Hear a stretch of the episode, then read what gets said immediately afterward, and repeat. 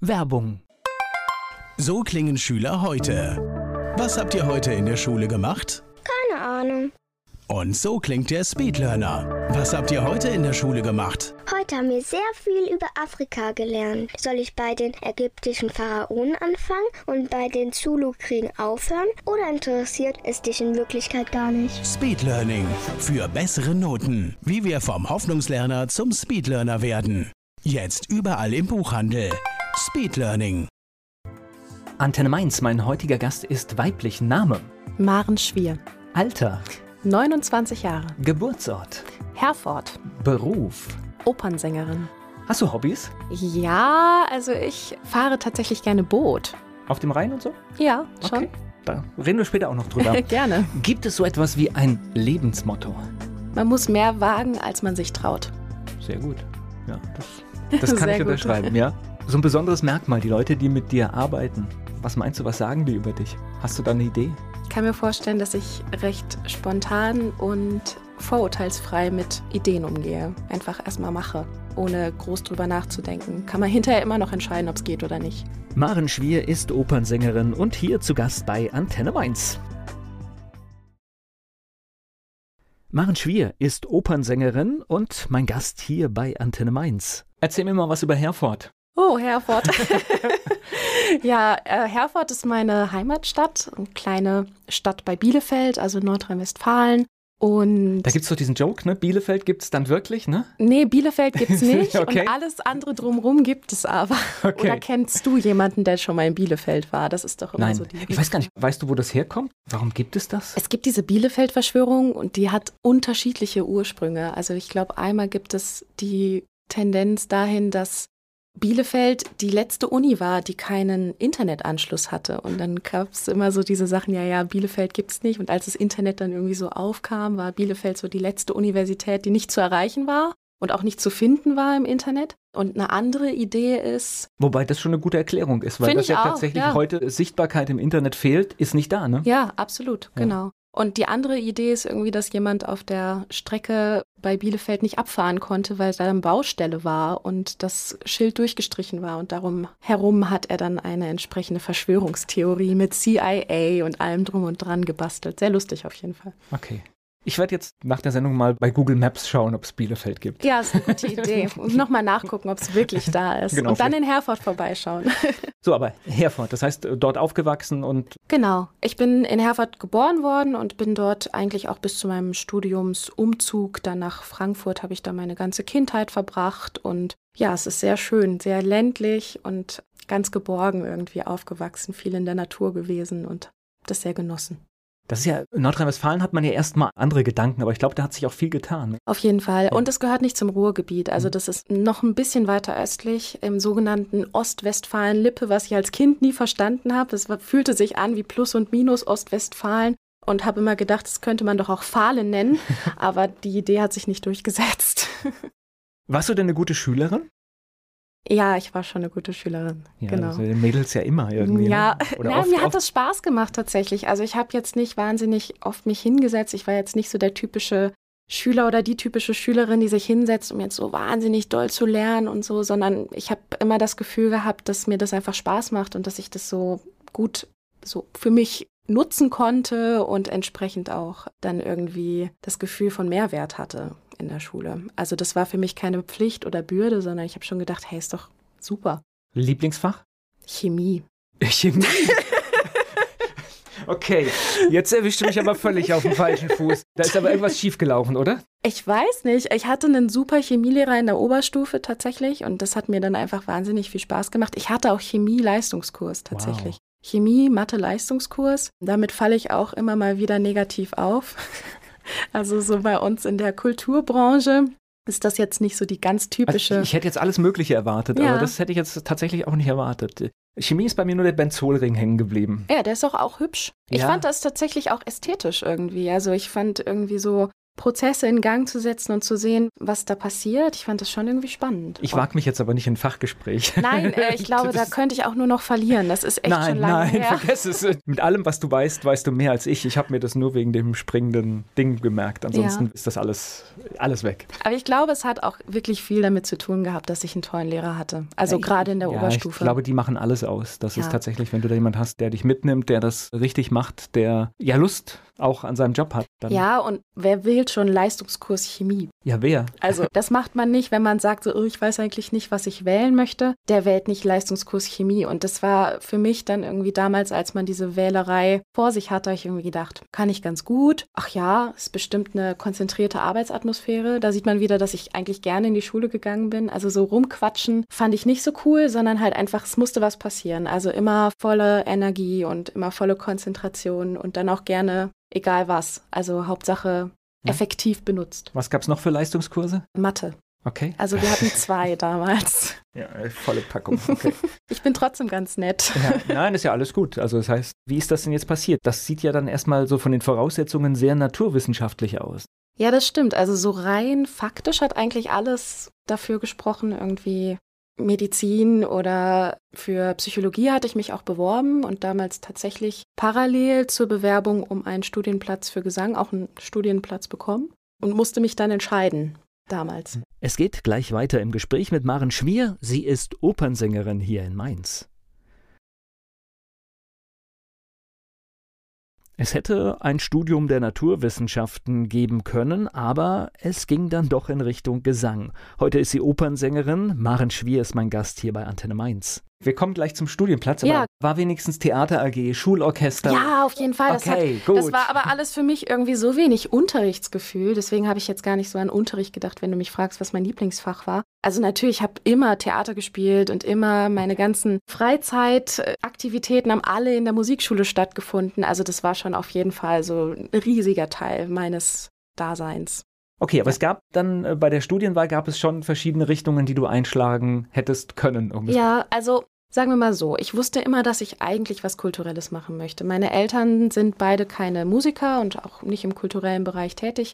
Und deswegen war das immer so ein bisschen outside the box. Also da musste man irgendwie so größere Widerstände überwinden, um irgendwie die Idee davon zu bekommen, was kann ich da eigentlich arbeiten. Und dann habe ich ganz viele Praktika gemacht. Also seit ich 16 bin, bin ich dann in der Welt rumgefahren und war erst bei einer Maskenbildnerin in Berlin und bin dann in die Schneiderei gegangen, ans Theater. Und dann war ich beim ZDF hier in Mainz. Das war eigentlich mein erster Kontakt damals in Mainz. Also habe ich bei den Kindernachrichten Logo als Redakteurin gearbeitet und das auch zwei Sommer hintereinander gemacht. Und jedes Mal dachte ich aber, ah, irgendwie singen stand so im Vordergrund, dass ich immer gedacht habe, das ist, macht mir alles super viel Spaß und ich konnte mich total da rein begeben und habe immer gedacht, wenn du es am Ende nicht einmal probiert hast, dann wirst du dich immer ärgern und darum Oh, sehr gut. kam Ja. dann am Ende so mit 18, also das Jahr vor meinem Abitur. Ich habe ja noch G9 gemacht. Und das Jahr vor meinem Abitur habe ich dann gesagt, so, nee, das, also, du musst es jetzt probieren. Du kannst hinterher immer noch in den etwas konventionelleren Bereich gehen und dich dort austoben, aber wenn du es jetzt nicht probierst, dann sitzt du irgendwann da und sagst,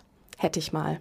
Und das ist das Schlimmste, tatsächlich, dieses Bereuen, etwas nicht gemacht zu haben. Und es ist Ja. auch okay zu scheitern. Es ist auch okay festzustellen, nein, es ist nicht mein Ding. Aber dieses Moment ist weg, dass ich es bereuen könnte, es nicht probiert zu haben. Ja, genau. Man muss mehr wagen, als man sich traut. Also das ist wirklich, ich habe das gemerkt, dass man so seine Grenzen immer weiter verschieben muss und damit öffnet sich auch der Horizont. Also das ist so ein bisschen wie beim Spiel Siedler von Katar, wo man immer diese ganzen Waben dazu baut und diese Welt plötzlich größer wird und eigentlich der Ursprung bleibt aber gleich und man muss einfach immer mal gucken, dass man seine Grenzen so weit verschiebt, dass man merkt so, hey, ist eigentlich auch ganz schön hier.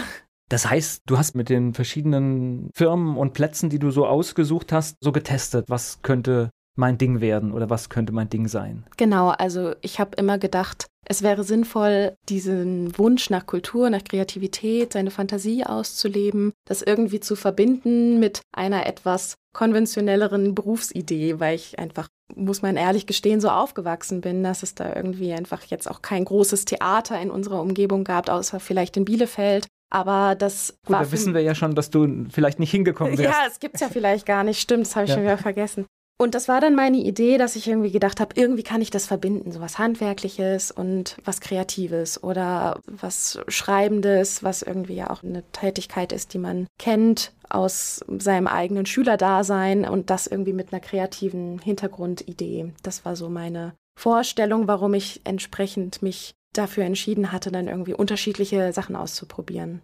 Okay, Studienwahl war dann der Platz in Frankfurt? Genau, also ich habe dann erst ein Jahr noch als Gaststudentin Kirchenmusik studiert. In Herford gibt es eine kleine Kirchenmusikhochschule.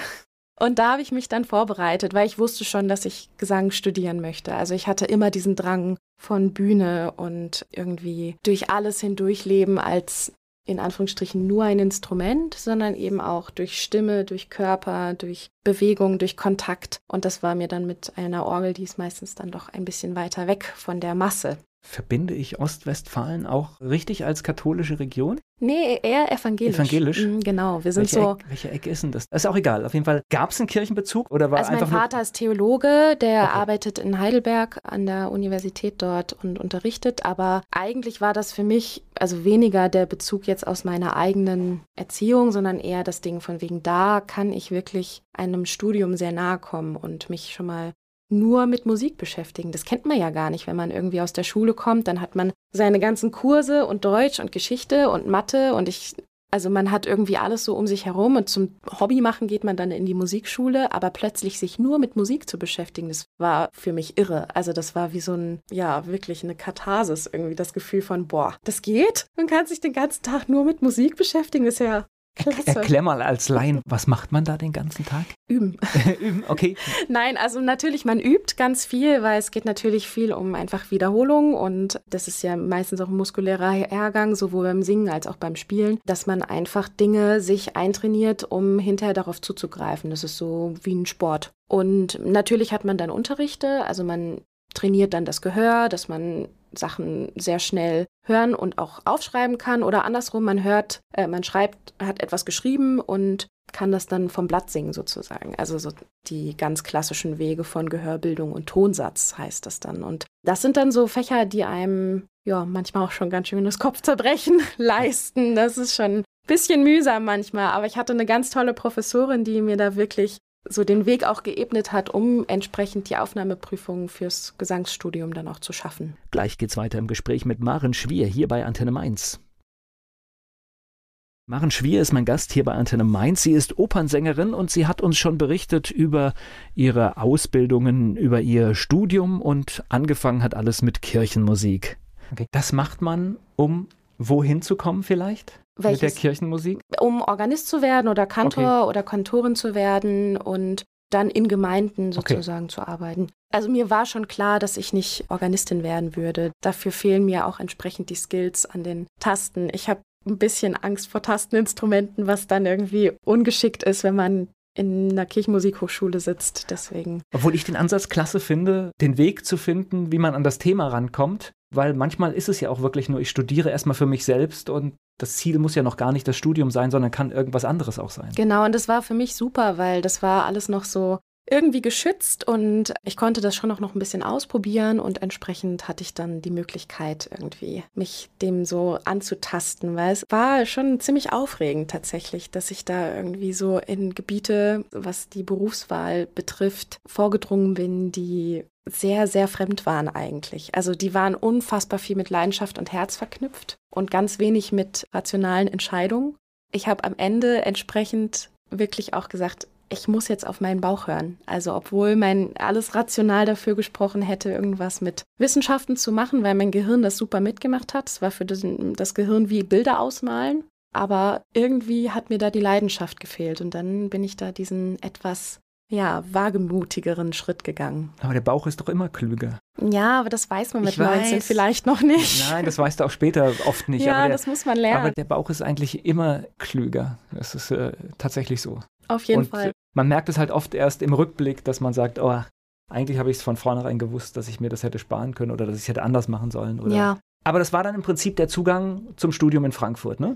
Ja, also man muss natürlich eine Aufnahmeprüfung machen und die sind schon auch echt nervenaufreibend. Also man sitzt dann bei den entsprechenden Auswahltagen, sitzt man mit so 200 Bewerbern zusammengefercht, irgendwie auf so einem Platz und peu à peu geht dann immer einer in diesen Prüfungsraum rein und dann singt man dort vor der Professorenriege und das war schon für mich sehr einschüchternd. Also ich erinnere mich da also das ist sehr Prinzip körperlich so, dran, da kriegt mir gleich Beklemmung. Das ist so ein bisschen wie Deutschland sucht den Superstar, ja? Ein bisschen, nur ohne Kameras. ja, das stimmt. Ja. Ja, wobei die Kameras ja auch einen anderen Zweck da verfolgen. Aber tatsächlich, es geht darum, du hast eine gewisse Option vor einer Jury, dein Talent zu zeigen und es hängt natürlich von vielen Faktoren ab. Also du musst was können, aber vielleicht auch die Tagesform entscheidend. Genau, also Tagesform und dann muss da jemand sitzen, der sagt, hey, das finde ich interessant. Also die finde ich irgendwie spannend, mit der möchte ich gerne arbeiten. Und natürlich kommt es auch immer darauf an, wer bewirbt sich noch mit dir. Also wie sieht die Konkurrenz aus? Und das ist jetzt kein, also Operngesang ist jetzt kein Studium, was man sich in so einem Studienführer raussucht und dann sagt so, ach, das klingt ja eigentlich ganz nett und dann dahin geht, sondern das ist schon wahnsinnig viel Vorbereitung. Also die Leute, die sich dort bewerben, die haben nicht vor einem halben Jahr angefangen zu singen. Also ich hatte meinen ersten Gesangsunterricht mit zwölf. Okay, das heißt, du bist im Umfeld von, was, 200 Leute hast du gesagt? Also ich glaube, ja, es waren so 200 Leute. Das hat sich dann aber auch verteilt auf Bachelor-Master-Studiengang. Ja. Also ich weiß nicht, wie viele sich um den Bachelor beworben haben. Aber am Ende in meinem Beginner-Studiengang waren wir drei Bachelor-Studenten. Okay. Also schon eine saubere Auswahl. Eine saubere und ja, genau, eine saubere Auswahl. Und das ist echt, ich war tatsächlich ziemlich baff, weil ich so grün hinter den Ohren war. Ich wusste so wenig und ich glaube, habe auch ganz naiv irgendwie. Ich war ziemlich eingeschüchtert von der ganzen Situation und habe auch plötzlich das Gefühl gehabt, es wird nichts. Da habe ich keine Chance, überhaupt nicht. Also ich wurde dann eher klein, als dass ich jetzt gesagt habe, so, oh, gib mir die große Bühne. Sondern da war ich wirklich, dass ich gedacht habe, oh Gott, die Leute, die haben alle schon so viel Erfahrung und ich komme irgendwie vom Dorf und ich habe zwar Gesangsunterricht gehabt, aber halt irgendwie nach bestem Wissen und Gewissen meiner Lehrerin dort und hatte plötzlich das Gefühl, ich kann das nicht. Und hatte dann ein bisschen Angst vor meiner eigenen Courage. Aber es hat trotzdem geklappt. Also ich bin sehr dankbar, dass in der Jury damals die Leute gesagt haben, hey, irgendwie interessiert die uns, irgendwie hat die was an sich und wir geben dir eine Chance. Und wie läuft das? Das heißt, du singst? Wie lange, wie viel? Bei der Aufnahmeprüfung. Ja. Man gibt ein Programm ab. Ich glaube, man hat dort fünf Stücke und davon sind dann irgendwie zwei Arien, also aus Opern oder drei Arien und drei Lieder, also so Kunstlieder, Schubert, Schumann, so die ganz klassischen mit Klavier begleitet. Und das gibt man vorher ab. Meistens darf man sich dann bei dem Vorsingen das erste Stück selber aussuchen, wo man sagt, okay, heute fühle ich mich eher nach Mozart. Ich fange mal mit Mozart an und dann wird meistens, wenn es noch eine zweite Wahl zu singen gibt, das wird dann von der Jury entsprechend ausgewählt. Obwohl das ja auch, überleg gerade, das ist ja auch schon im Vorfeld, wenn du jetzt zum Beispiel etwas aussuchst, was bei der Jury so gar nicht in deren Duktus liegt, dass sie das mögen, ja? Ja, genau. Dann hast du schon mit der Auswahl schlechte Karten, ne? Ja, es kann vorkommen. Und das ist ja auch vollkommen normal, weil wir können ja nur subjektiv beurteilen. Nee, machen wir ja viele Dinge, ja. Genau, und wir sind ja auch einfach in, also gerade wenn es um so eine Fülle geht, muss man irgendwo ansetzen und sagen, das interessiert mich und das interessiert mich weniger. Wenn ich mir vorstelle, dass die armen Dozenten und Professoren da jedes Jahr sitzen und sich 300 Leute anhören in einer Woche, also da muss man irgendwie für sich Kriterien bauen und sagen, hey, das ist etwas, wonach ich suche oder das spricht mich an. Das passiert natürlich selten, wenn jetzt jemand kommt und was komplett zeitgenössisches mitbringt, also von jemandem, der das vor anderthalb Jahren geschrieben hat und nicht so klingt, wie man Oper im ja, klassischen klar. Sinne kennt und sowas mitbringt und dann sagt er, ah, damit kann ich überhaupt nichts anfangen. Nee, ist nicht mein Ding. Oder jemand anders sagt, hey, super, genau danach habe ich gesucht. Also man muss sehr schnell lernen, dass man zu seinen Entscheidungen und seinen Auswahlkriterien für sich selber steht und dass man sich damit wohlfühlt und nicht von außen die Bewertung entsprechend auch wertet oder abwertet, was man ist, sondern man muss sehr früh lernen in diesem Beruf, was man möchte. Du singst vor.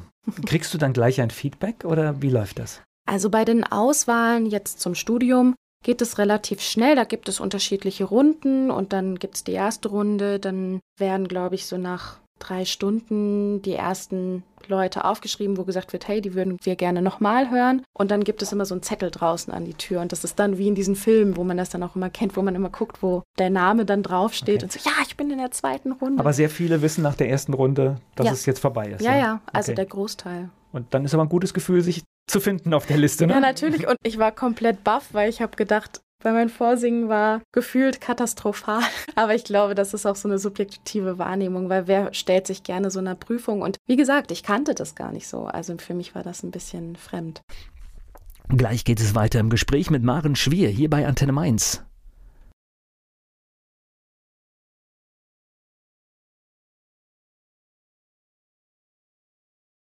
Damit es zu ihrem Studium kam, musste sie vorsingen. Das ist ein bisschen wie ein Casting. Das hat sie uns schon verraten. Die Opernsängerin Maren Schwier ist hier zu Gast bei Antenne Mainz. Na, ich glaube aber, dass die Fachleute schon auch sehr gut äh, unterscheiden können. Da ist jetzt jemand vielleicht, weil er nervös ist, hat er das so gemacht. Und ja, die können sehr genau hören, glaube ich, wo dann wirklich Talent dahinter steckt. Ich hoffe das jedenfalls. Toi, toi, toi. Nein, also ich gehe davon aus, irgendwie habe ich es ja auch dadurch geschafft. Wie viele Runden sind es dann? Zwei Runden waren das bei uns. Aber das kommt ganz nach Hochschule auch anders. Also es gibt auch drei Runden. Dann muss man noch Klavier vorspielen und Tonsatz- und Gehörbildungsprüfung abliefern. Und danach wird dann sozusagen entschieden, je nach Punktzahl, also es gibt so ein Punktebewertungssystem. Und je nach Punktzahl wird dann, glaube ich, entschieden, ob man einen Studienplatz bekommt oder nicht. Okay, du hast ihn bekommen. Ich habe ihn bekommen, genau. So, dann erklär mir mal, wie so ein Studium abläuft. Das heißt, wieder die gleiche Nummer, viel üben, viel trainieren, viel machen, oder? Ja, schon. Aber ich habe das auch immer gern gemacht, weil ich glaube, damit bekommt man den besten Kontakt zu sich selbst und zu dem, was man ausdrücken möchte als Künstler und Künstlerin. Man hat natürlich unterschiedliche Fächer. Natürlich erstmal Gesang, das steht irgendwie im Vordergrund bei einem Gesangsstudium. Dann gibt es natürlich Schauspielunterricht, weil man sich ja auch auf die Bühne vorbereitet, also auf die Opernbühne. Da muss man ein bisschen schauspielen können und das wird auch entsprechend unterrichtet. Klavierunterricht, Gehörbildung, Tonsatz, Musikgeschichte und alles, was auch sozusagen im kognitiven Hintergrund steht eines praktischen Studiums. Also das Ziel ist die Bühne? Bei mir war es auf jeden Fall auch die Bühne. Ich glaube, die meisten möchten auf die Bühne die Gesang studieren, aber die Bühnen sind ja auch sehr unterschiedlich. Es gibt natürlich die Opernbühne, es gibt die Konzertbühne, es gibt den Liedgesang, es gibt die Performance, es gibt sehr viele unterschiedliche Möglichkeiten, künstlerisch zu arbeiten und musikalisch zu wirken. Ich glaube, dass sich das erst mit größerem Alter oder wenn man weiß, wo es irgendwie hingeht, dann so fokussiert. Also bei mir war das jedenfalls so. Hat man während des Studiums schon Bühnenkontakt? Unterschiedlich. Also man hat immer natürlich auch so im Hochschulrahmen immer wieder Konzerte, um zu üben, vor Leuten aufzutreten und in dem Moment präsent zu sein und musikalisch zu arbeiten. Es gibt auch immer kleinere Szenenprojekte, wo man sozusagen Musik und Schauspiel schon zusammenbringt in kleineren Opernprojekten und manchmal gibt es auch Kooperationen mit Theatern in der Umgebung. Also ich weiß, dass die Frankfurter Hochschule gerne mit Darmstadt kooperiert. Wir haben auch mal mit der Frankfurter Oper was gemacht. Also da gibt es je nachdem, wie gerade so die Lage auch ist. Die Häuser müssen ja entsprechend auch Kapazität benötigen, um junge Leute einzubinden. Das heißt aber, man steht auch während des Studiums schon mal auf der Bühne und. Oh ja. Oh ja. Ja, okay. Ja, ja. Und äh, das ist super. Also das war für mich Gold wert, weil da kommt man weiter. Wenn man immer in seinem Räumchen übt und so, das ist schön und gut, aber da muss man rauskommen. Diesen Schritt muss man wagen, weil das ist einfach ja, es bringt nichts, wenn man in der stillen Kammer gut ist. Genau. Das bringt genau. halt nichts, weil es ist dann, glaube ich, immer noch mal eine andere Nummer, es auch auf der Bühne abrufen zu können. Absolut, ja. genau. Und das ist ja letztlich dann auch die Kunst. Kunst ist nicht das immer wieder reproduzieren können und für sich irgendwie das genießen können, sondern dass man nach außen diesen Schritt wagt, das zu teilen und Dinge zu teilen, die vielleicht auch sehr persönlich sind und sich sehr privat anfühlen und daraus trotzdem einen Zugang zu schaffen, der andere Menschen berührt und irgendwo abholt. Und das muss man üben. Das kann man bis zu einem gewissen Punkt bestimmt aus einer Natürlichkeit. Aber diesen Schritt immer wieder zu wagen, das muss man tatsächlich üben. So, jetzt hast du in Frankfurt studiert. Wie war denn der Weg nach Mainz? Die Frankfurter Hochschule hat uns damals zu einem Vorsingen geschickt an das Staatstheater Mainz, weil die junge Stimmen gesucht haben für das junge Ensemble. Und das waren dann fünf Leute oder sechs Leute aus der Hochschule. Und denen wurde gesagt, so ja, geht da mal hin. Und ich fühlte mich wahnsinnig unvorbereitet, weil ich zu der Zeit gerade in Weimar war und ein kleines Projekt dort gesungen habe und musste dann irgendwie von Weimar nach Mainz hin und mich irgendwie noch auf dieses Vorsingen vorbereiten. Und es fühlte sich alles ein bisschen stressig an und dann dachte ich aber, egal, mach jetzt, mach einfach. Und so kam das dann, habe ich hier vorgesungen und genau, dann wurde ich ausgewählt, in diesem jungen Ensemble zu singen. Gleich geht's weiter im Gespräch mit Maren Schwier hier bei Antenne Mainz. Ja, in Frankfurt hat sie studiert und diese Nähe zu Mainz, die führte sie schließlich auch zu uns in die schöne Stadt am Rhein. Maren Schwier ist Opernsängerin und hier zu Gast bei Antenne Mainz. So war der Weg dann nach Mainz, ja? Genau, das war der Weg nach Mainz und dann war ich hier zwei Jahre, also zwei Spielzeiten als Mitglied im jungen Ensemble und habe mich da so durch die Produktion gesungen. Bist du dann auch in Mainz wohnhaft geworden oder immer nur gependelt? Oder? Ich bin dann erstmal noch in Frankfurt geblieben, weil mein Studium war noch nicht vorbei. Das Vorsingen war ein Jahr von meinem Abschluss und dann habe ich das erste Jahr noch studiert und bin dann ständig gependelt, auch zwischen den Proben. Dann bin ich morgens von 10 bis 13 Uhr habe ich dann hier geprobt, manchmal auch 14 Uhr und dann ganz schnell in die Bahn zurück nach Frankfurt und seinen Unterricht gemacht und dann schnell wieder in die Bahn und zurück nach Mainz, um dann die Abendprobe noch zu spielen und wow. zu proben. Das war viel Organisation und Disposition, aber ich habe das sehr genossen. Da habe ich gemerkt, da entstand so viel Zuneigung und Liebe für diesen Beruf, dass ich gemerkt habe, ich will nichts anderes machen. Also ich will unbedingt singen, Stücke entwickeln und den Zugang finden. So, das heißt Studium in Frankfurt abgeschlossen, alles gut? Genau. Ja, ja es hat super funktioniert. Also ich habe meinen Master dann in im Jahr 2017 gemacht und war noch ein Jahr dann auch hier im Staatstheater als junges Ensemble und habe parallel aber ganz viel freigearbeitet. Also habe mich schon während meines Studiums auch neben der klassischen Oper und dem Konzertfach sehr stark in die Richtung zeitgenössische Musik begeben, habe viel mit Komponisten gearbeitet, Uraufführungen gesungen und bin dann sozusagen auch auf dieser Ebene in dem Jahr, wo ich noch im Jungensemble war, habe ich ganz viel freigearbeitet. Also das war ganz gut. Frei gearbeitet, schönes Stichwort. Äh, Kultur, Musik, äh, das sind ja alles so Bereiche, die heute, das hatten wir auch schon kurz in unserem Vorgespräch, die nicht mehr so üppig ausgestattet sind, wie das auch mal war. Also ich glaube, es war immer nie genug Geld da, aber ich glaube, gerade in der heutigen Zeit sind das Bereiche, an denen sehr schnell gespart wird und sehr schnell die Grenzen da sind. Das heißt, man muss, wenn man diesen Weg geht, auch, glaube ich, ein bisschen hart im Nehmen sein, sage ich mal vorsichtig. Ja, also es ist natürlich nicht der 9-to-5-Job und man braucht viel Idealismus. Und man muss natürlich auch wissen, was sind meine Lebensstandards, wie möchte ich leben? Möchte ich jetzt irgendwie ein großes Auto und ein Penthouse und ein Pool? Also ist das mein Lebensstandard oder gebe ich mich mit weniger zufrieden und fühle mich damit ähm, genauso wohl und erfüllt?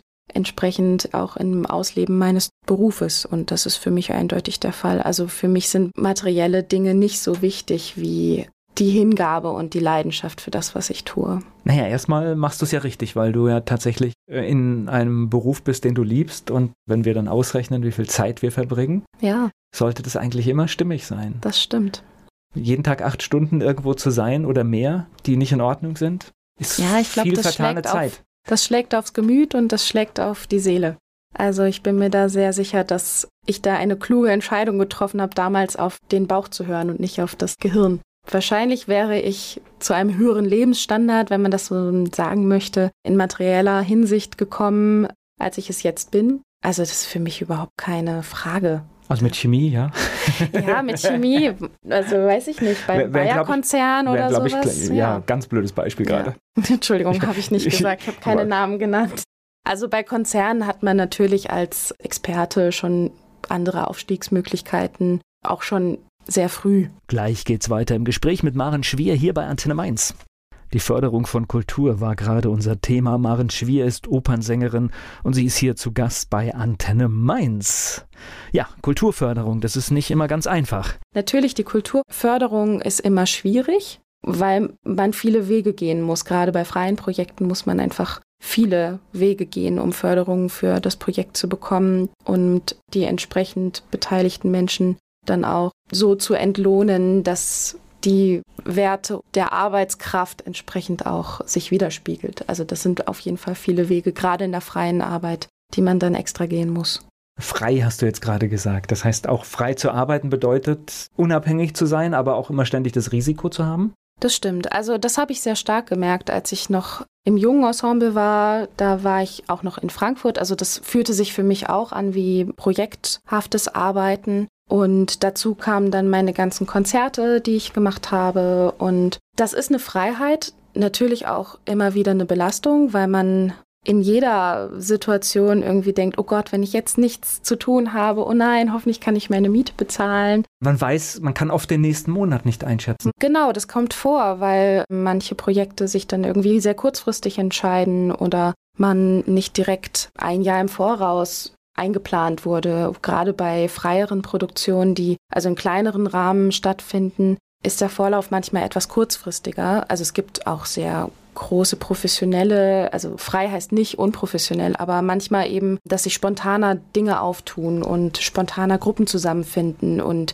plötzlich gesagt wird, ah, wir könnten hier noch was machen und wir brauchen noch eine Sängerin, Maren, hast du Lust? Also solche Sachen sind dann natürlich, wenn man spontan arbeiten kann, weil man nicht im festen Engagement ist, dann ist sowas natürlich ganz anders möglich. Ich habe jetzt so frei verbinde ich eher mit unabhängig. Ja, es war auch sehr unabhängig, ja. aber natürlich eben auch, also man muss dann diese Momente aushalten können, in denen man merkt, jetzt habe ich gerade nichts zu tun, aber es wird was kommen, ich bleibe ganz ruhig und ich kann Ja gut, das ist ja eine finanziell, das ist ja eine Medaille genau. der Unabhängigkeit. Genau, richtig. Ist, ist ja. definitiv so, dass ich nicht weiß. Deswegen ja. abhängige Beschäftigung und unabhängige. Ja, ja. genau, ja. So, letztendlich. Gleich geht's weiter im Gespräch mit Maren Schwier.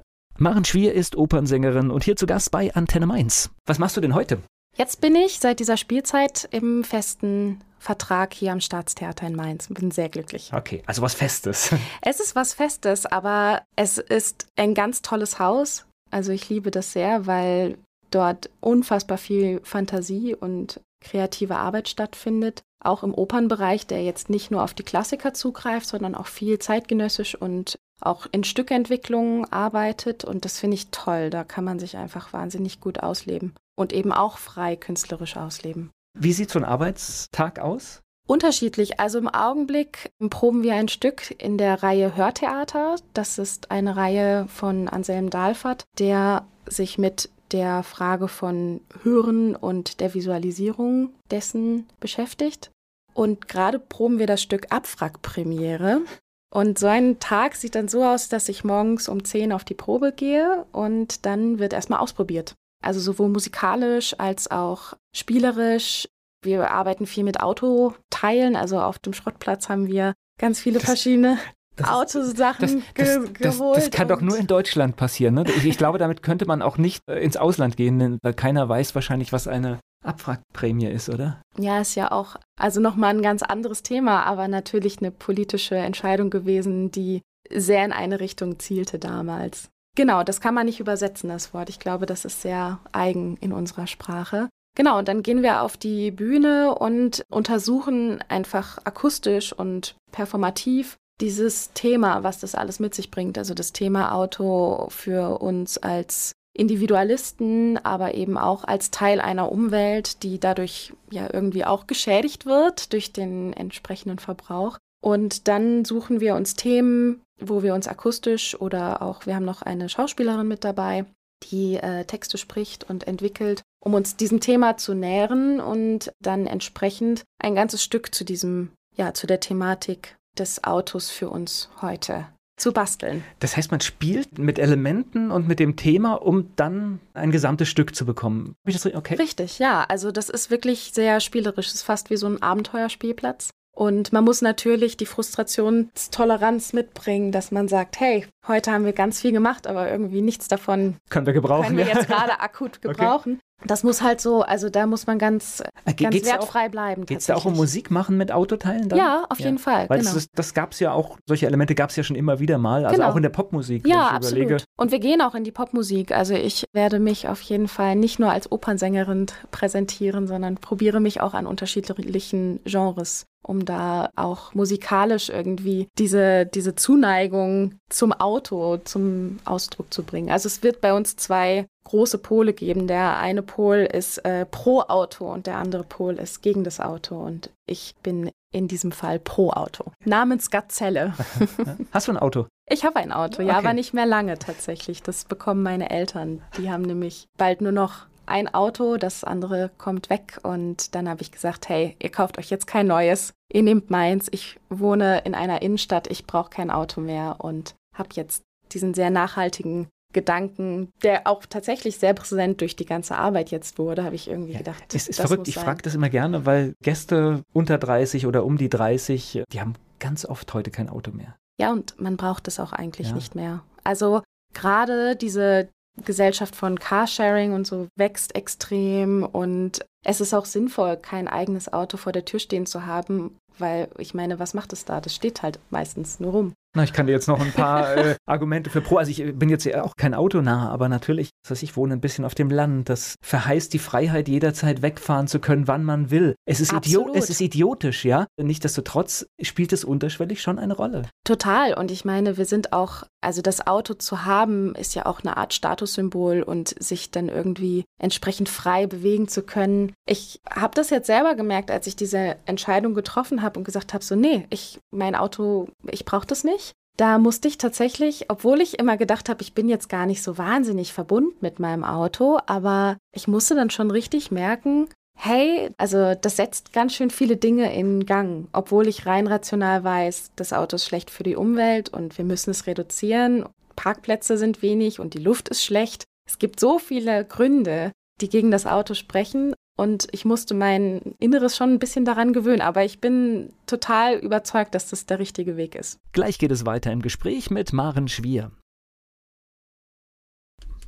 Autos spielen eine Rolle in einem Stück, an dem Maren Schwier mitarbeitet, das gerade hier in Mainz erarbeitet wird. Sie ist Opernsängerin und zu Gast bei Antenne Mainz. Ja, ich verstehe also gerade was du sagst, wohnst du in der Innenstadt, das verstehe ich total, weil alleine schon, wenn man kommt und sagt, jetzt Parkplatzsuche, ich kann mir vorstellen, dass es. Ja, braucht man Glück.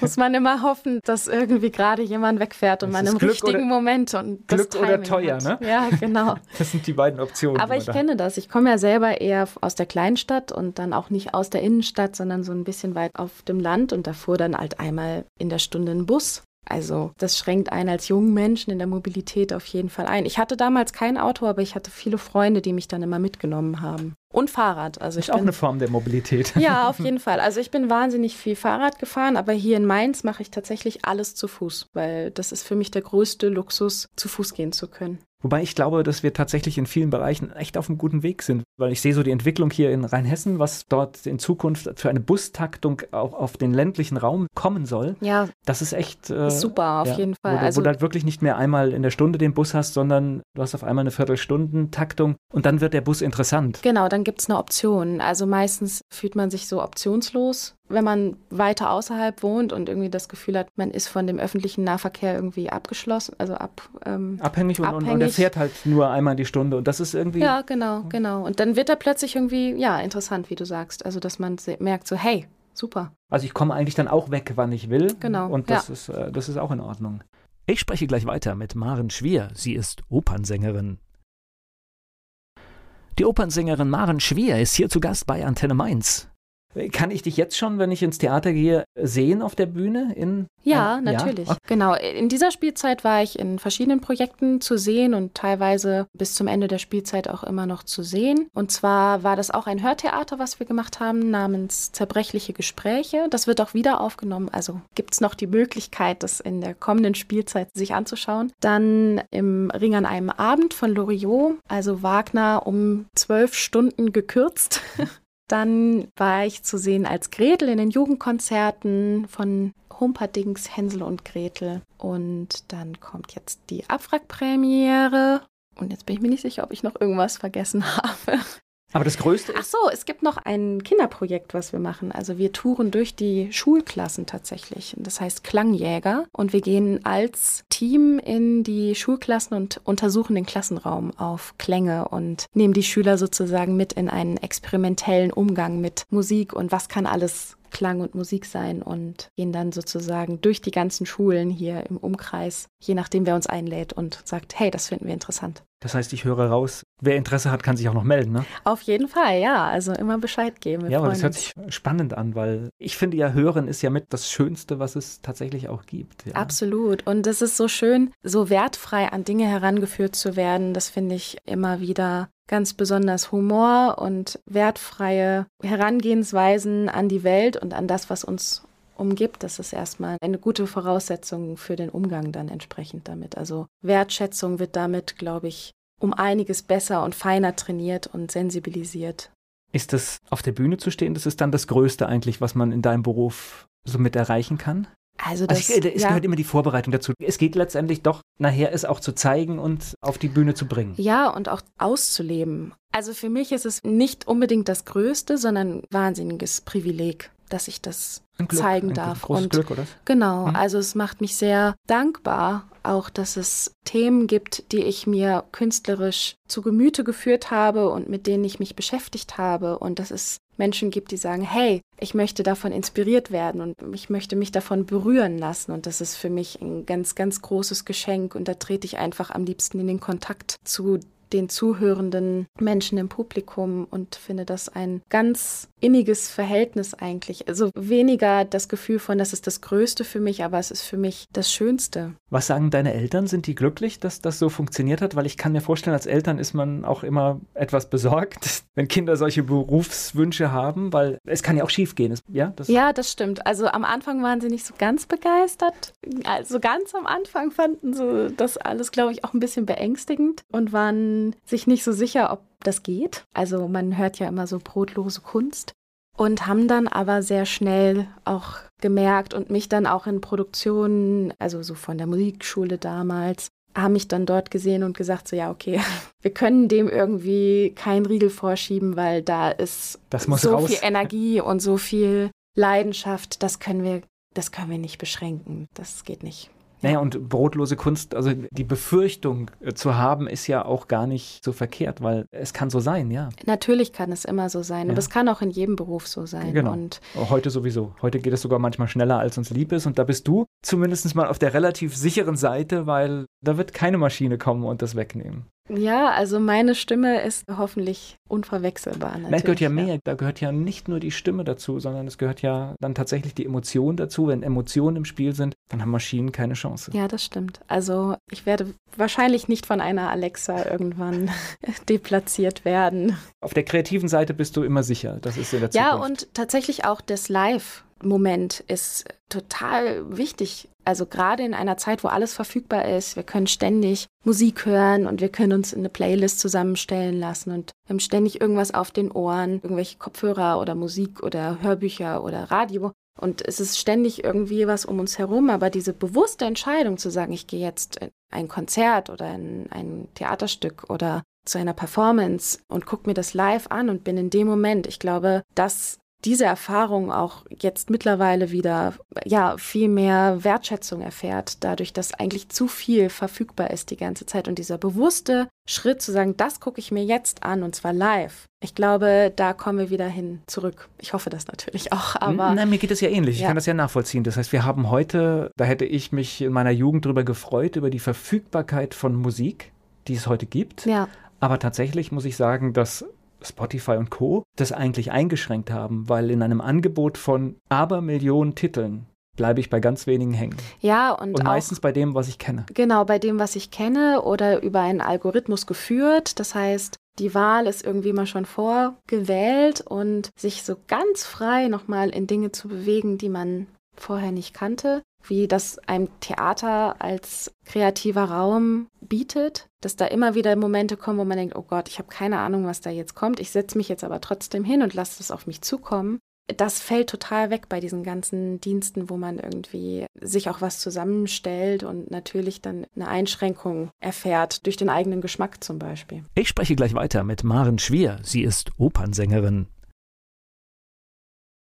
Eine Opernsängerin ist hier zu Gast bei Antenne Mainz und wir waren gerade so bei dem Thema, ja, auch wie man heute Musik hört und auch welche Rolle Spotify im Leben spielt. Maren Schwier, Opernsängerin aus Mainz, ist hier zu Gast bei Antenne Mainz. Also bei mir versagt der Spotify-Algorithmus, weil ich klicke mich da durch und denke, nee, ja, also ich. Vielleicht ähm, habe ich auch komische Hörgewohnheiten, keine Ahnung. Also ich habe im Augenblick, glaube ich, den Algorithmus ziemlich durcheinander gebracht, weil wir jetzt durch die Produktion der Abwrackpremiere sehr, sehr durch die Genres hüpfen und ja, ganz. Das stimmt ganz, das ganze gespeicherte Bild von dir nicht. Genau, stimmt alles nicht mehr. Und äh, ich genieße das ein bisschen, da ein bisschen auch rumzuspielen und die Technik an der Nase herumzuführen. Wahrscheinlich denke ich, ich könnte mehr sie an der Nase herumführen, als ich es dann am Ende tue, aber der Ursprungsgedanke gefällt mir. Ja, genau der, der Versuch ist doch alleine schon gut, glaube ich.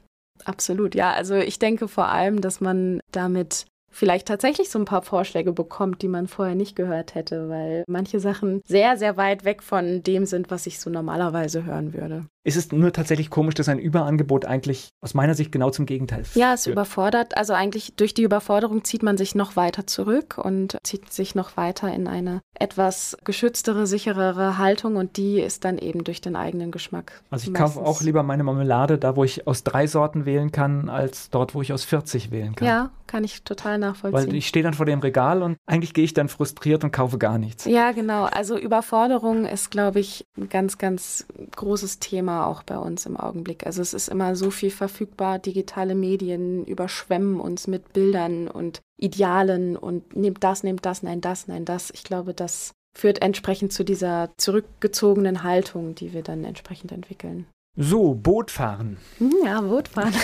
das nehme ich jetzt mal an, kam aber entweder in Frankfurt oder Mainz auf die Agenda, oder? Das kam noch in Frankfurt auf die Agenda okay. tatsächlich. Und also ich bin jetzt keine Hobbybootfahrerin, wie man das kennt, dass man irgendwie sich eine eigene kleine Jolle angeschafft hat und da jedes Wochenende auf den Main oder den Rhein hinausschippert. Aber ich hatte irgendwann plötzlich diese Idee im Kopf zu sagen, ich möchte so gerne auf einem Hausboot wohnen. Weil in unserem Beruf muss man natürlich auch viel reisen und viel unterwegs sein. Und ich bin, was Orte angeht, ganz schnell flexibel, aber ich vermisse sofort mein Bett und meine Couch. Und dann habe ich gedacht, es könnte doch der ideale Weg sein, um das zu verbinden. Also auf einem Hausboot zu wohnen, dann kann man umziehen. Sein, genau, kann Flüsse. man einfach sein ganzes Haus mit umziehen über die Flüsse. Und ich Schöne war schon Idee. immer auch so ein Wassermensch. Also am Wasser zu sitzen. Ich bin gar nicht die große Schwimmerin, aber am Wasser, auf dem Wasser, da geht es mir gut. Ja, das ist auch Städte mit Flüssen. Das, ich weiß nicht, das macht sowas. Ja, und die, ich meine, die großen Städte, sonst wären sie damals nicht groß geworden, sind meistens auch irgendwie an Flüssen gelegen. Da der Lieferverkehr und der Industriehandel irgendwie über diese großen Wasserstraßen damals lief. Und deswegen sind die großen interessanten Städte auch meistens am Fluss. Das war dann so meine rationale Bewertung gegenüber des Hausboots, weil ich bin nicht so der Karawan-Typ. Das muss ich gestehen. Also lieber ein Hausboot. Und dann habe ich gedacht, wenn ich da drauf wohnen möchte, muss ich auch einen Bootsführerschein machen, damit ich weiß, was um mich herum so alles vor sich geht. Und so kam ich dann zum Boot. Fahren. Okay, das heißt, ja. man trifft dich dann jetzt an einem schönen Sonntag irgendwie auf dem Rhein? E-, eher am Rhein. Am ich habe kein Boot, also ich muss mir ja dann eins leihen. Ja, ja, so. genau. Ja. Es gibt ja so Chartermöglichkeiten und mit Freunden sich dann eins zusammenzuleihen. Also ich werde mir jetzt nicht demnächst ein Boot anschaffen, aber irgendwann, wenn ich groß bin. Nach dem internationalen Durchbruch, ja? Ja, toll, toll, toll. Also wenn ich groß bin und dann die Möglichkeit habe, da in ein Hausboot zu investieren, das wäre schon ein großer Traum. Es geht gleich weiter im Gespräch mit Maren Schwier. Maren Schwier, mein Gast hier bei Antenne Mainz und auch für dich unsere elf Fragen. Dein Lieblingsplatz in Mainz? Der Rhein. Mainz ist für dich? Lebensqualität. Und Wiesbaden? Über die Brücke. Schön gesagt. ja, der kleine Spaß, der muss sein. Dein Ausgehtipp in Mainz? Staatstheater Mainz. Alles andere wäre jetzt auch gar nicht klug gewesen. Fleischwurst mit Senf oder Handkäse mit Musik? Handkäse mit Musik. Warum? Weil ich nicht so gerne Fleisch esse, eigentlich gar nicht. Also gar nicht? Nein, ich bin Vegetarierin okay. und deswegen Handkäse mit das Musik. Sind wir schon zwei. Aber Handkäse mit Musik wäre auch nicht meine erste Wahl, muss ich ganz ehrlich sagen. Hast du sowas wie einen Spitznamen? Man nennt mich im Theater immer wieder die Schwier. Aber das ist kein richtiger Spitzname. Hast du einfach nur vom Namen abgeleitet, oder? Genau, nein, ich habe keinen Spitznamen. Muss man auch nicht haben. Der okay. peinlichste Song in deiner Musiksammlung? Der peinlichste Song in meiner Musik. Im Wagen vor mir fährt ein junges Mädchen. Wow, das kommt in die Allzeit-Top Ten. Fastnachtsfan oder Fastnachtsmuffel? Oh, da muss ich mich als Fastnachtsmuffel ja outen. Ich bin damit nicht aufgewachsen. Wir sind ganz ehrlich. Gab es in Herford nicht. Nee, also Westfalenland, Westfalenland ist wieder außer Rand und Band, wie man so schön sagt. Also wir gucken immer nach Köln und wundern uns darüber, was da passiert, aber wir freuen uns über den freien Rosenmontag. Ich habe es auch probiert jetzt, als ich jetzt hier war und habe es versucht, aber ich habe gemerkt, ich kann das nicht so gut. Aber ich ich habe das da mal probiert, allein das hört sich schon so an. Ne? Was meinst du, muss eine echte Mainzerin mal gemacht haben? Marktfrühstück. Mainz 05 ist für dich ich muss mich als Eintracht-Fan outen. Gut, das kann in Frankfurt halt passieren. Ja. ja, das ist lange in Frankfurt gelebt und entsprechend irgendwie. Aber Mainz 05 hat die tollsten Fans, finde ich. Die haben immer super Stimmung und die sind irgendwie klasse. Ich mag die Fans total und zu der Mannschaft kann ich nicht so viel sagen. Welche berühmte Persönlichkeit möchtest du mal treffen? Tot oder lebendig? Egal. Meryl Streep, tolle Künstlerin, tolle Schauspielerin, würde ich gern mal treffen. Es geht gleich weiter im Gespräch mit Maren Schwier. Maren Schwier war mein Gast hier bei Antenne Mainz. Sie ist Opernsängerin in Mainz. Hat man so eine Vision, was in zehn Jahren sein kann, was in 15 Jahren sein kann mit dem Beruf? Oh, schwierige Frage tatsächlich. Ich würde mir, glaube ich, einfach wünschen, dass ich immer wieder auf Menschen treffe, die das wertschätzen, was ich mache und das interessant finden und mich da auch fordern, weiterzugehen.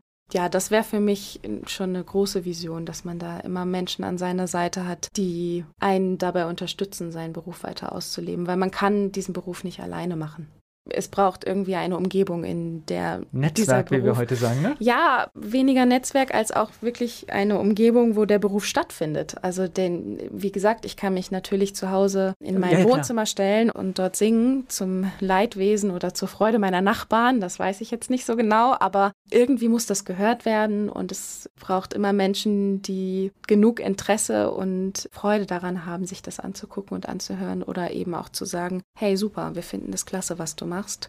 Wir haben hier folgendes Projekt zum Beispiel. Aber die Idee mit dem Hausboot zeigt, es gehört zu dem, was du machst, auch dazu der Gedanke, ich muss vielleicht irgendwann die Stadt verlassen und woanders hin, weil dort jetzt Natürlich. das Angebot schlechthin ist. Ja, das ist ein Beruf, wo man recht flexibel sein muss. Das auf jeden Fall. Das ist verrückt, ne? Ja. Ja, aber ich glaube, Flexibilität hält einen auch fit und auch entsprechend neugierig und spontan und kreativ. Naja, und vor allen Dingen lernst du ja in deinem Job immer auch die neuen Umgebungen, die neuen Städte aus dem Kulturbereich kennen, was natürlich ein Riesenvorteil ist. Ja, das ist ganz spannend. Also ich war zum Beispiel für eine CD-Produktion in Kiew in der Ukraine. Und ich glaube, das hätte ich jetzt nicht als ersten Urlaubsort gewählt. Und da hat mich die Arbeit hingeführt und ich war komplett baff und beeindruckt, was für eine tolle Kulturszene dort vorherrscht. Wahnsinnig jung, wahnsinnig aktiv und an manchen Stellen auch uns einige Schritte voraus, weil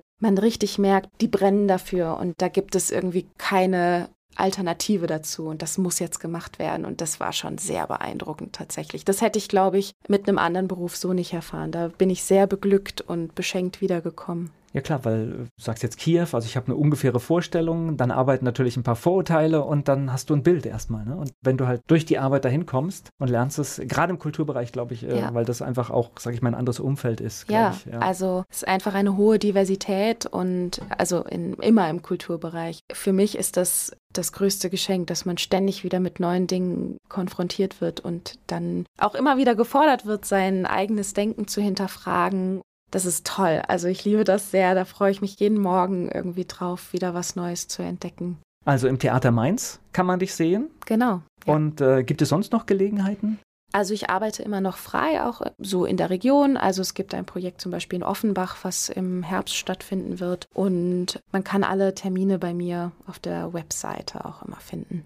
Das gehört heute auch dazu, ne? Ja, schon. Also eine Internetpräsenz braucht man auf jeden das heißt, Fall. Auch da muss man sichtbar sein, ne? Auf jeden Fall, genau. Also man kann da jetzt nicht die Bielefelder Universität aus den 90er Jahren walten lassen. Das ist immer schwierig. Ja, ist verrückt, weil du musst natürlich auch anderen die Chance geben, dich zu entdecken. Das heißt, dann musst du ein paar Sachen über dich schreiben und wahrscheinlich muss man auch irgendwas sehen können. Genau, es gibt da immer Videos oder Audiomitschnitte, einfach auch um zu zeigen, wer ist man als Künstler. Natürlich bietet einem eine Homepage nicht die Möglichkeit, sich wirklich als Künstler Künstler zu präsentieren, weil das ist ein Medium. Also das Medium des Internets ist natürlich nicht das Medium der Kunst selber. Und durch die möchte ich natürlich maßgeblich sprechen, aber das so ein bisschen abzubilden von dem, was mich interessiert. Oder? Genau, was mich interessiert oder was ich gemacht habe, mit wem ich zusammengearbeitet habe und wo man mich in Zukunft sehen kann. Ich hoffe, dass ich da ein schönes Bild abgeliefert habe. Und das findet man einfach unter deinem Namen? Genau, marinschwier.de.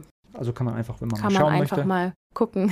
Wer steckt hinter diesen Worten? Auch im Radio ist es ja immer so, dass man hat ja, wenn wir jetzt hier reden, man hat Bilder im Kopf. Und äh, diese Bilder werden immer enttäuscht, wenn du jetzt guckst, wie sehen sie aus. Ja, das stimmt. Man, und das ist jetzt äh, gar nicht negativ oder Nein. positiv, sondern es stimmt selten. Ja, das ist richtig. Also da ist die Fantasie auf jeden Fall ganz schnell auf einem ganz anderen Pfad unterwegs, als dann die Realität einem. Und deswegen, ich fand, als diese Webcams im Radio aufkamen, ich fand das ganz furchtbar, weil ich finde, es hat sowas weggenommen und zum Glück gibt es auch gar nicht mehr so oft. Ja, das stimmt. Also ich höre immer noch wahnsinnig viel Radio, habe ich auch vorhin schon erzählt, dass ich eine große Aversion gegen Handywecker habe, also ich baue auf meinen Radiowecker, ich liebe das sehr, von Stimmen aufgeweckt zu werden. Aber ich fand es damals als. Es sind auch echte Menschen morgens da. Ja, genau. Und ich ja. fand es als Jugendliche irgendwie total komisch, als damals mein Jugendsender 1 Live und dann gab es irgendwie plötzlich Fotos dazu. Und ich war so, hä, nee, das passt irgendwie nicht. Und dann hatte man plötzlich so diese Vorstellung von diesen Menschen auch mit in seinem Aufwachprozess und gar nicht nur die Stimme. Das fand ich eigentlich ganz angenehm, so als Stimme geweckt zu werden und gar nicht mit jetzt der ganzen Person. Also manchmal ist tatsächlich einfach nur auf die Stimme einlassen und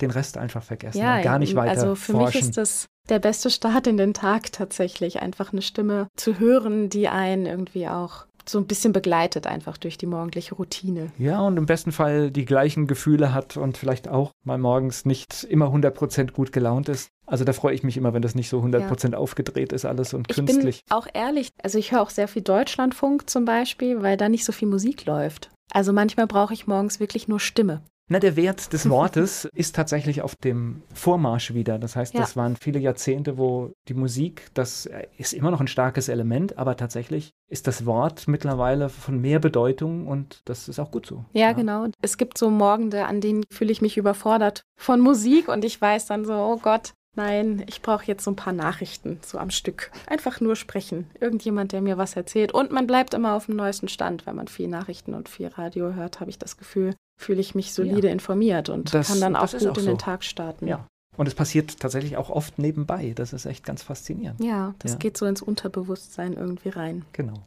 Ich danke für die Einblicke und toi toi toi sagt man, ne? Ja, man genau. sagt toi toi toi, genau. Ja. Und dass das weitergeht mit der Karriere. Viel Glück. Danke, dass ich hier sein durfte. War ja, sehr, sehr gerne. Werbung. So klingen Schüler heute. Was habt ihr heute in der Schule gemacht? Ahnung. Und so klingt der Speedlearner. Was habt ihr heute in der Schule gemacht? Heute haben wir sehr viel über Afrika gelernt. Soll ich bei den ägyptischen Pharaonen anfangen und bei den Zulu-Kriegen aufhören? Oder interessiert es dich in Wirklichkeit gar nicht? Speedlearning. Für bessere Noten. Wie wir vom Hoffnungslerner zum Speedlearner werden. Jetzt überall im Buchhandel. Speedlearning.